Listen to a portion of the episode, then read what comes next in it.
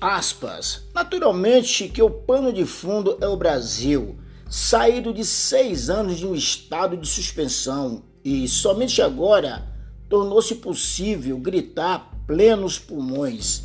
Acabou, fazendo do quase fim do 2022 de verdade o ano da graça, pelo menos na fantasia daquilo que é manifesto.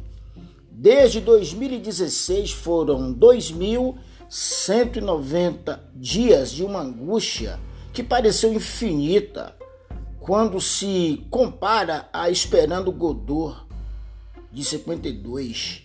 É como se o sentimento se assemelhasse na afirmação do aparente nonsense e no próprio escopo da mensagem, a mais famosa peça de Samuel Beckett.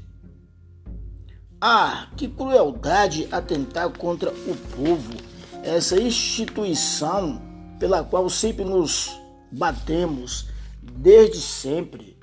E se muitos deles equivocaram-se, perdoemos-lhes, pois faz parte do jogo, dos tempos em que o mundo é mundo. Então, desde já, no sentido da projeção do que está por vir, fica a sensação de que somos parte da famosa peça de Beckett. E estaremos de cabeça no absurdo, pois é o que nos resta.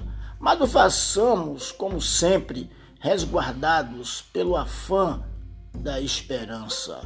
Pois é, ela é que nos move desde que não sejamos daqueles que esperam degustar da boa vida apenas no paraíso.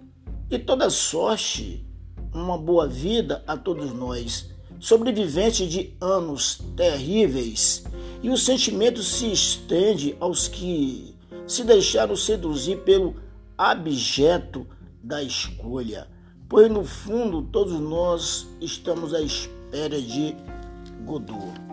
E para fechar, e para fechar, em um mundo de caos, um mundo apocalíptico é o 8 de janeiro foi como se nós nos deparássemos com horrores ainda maiores do que os que já vivenciaram.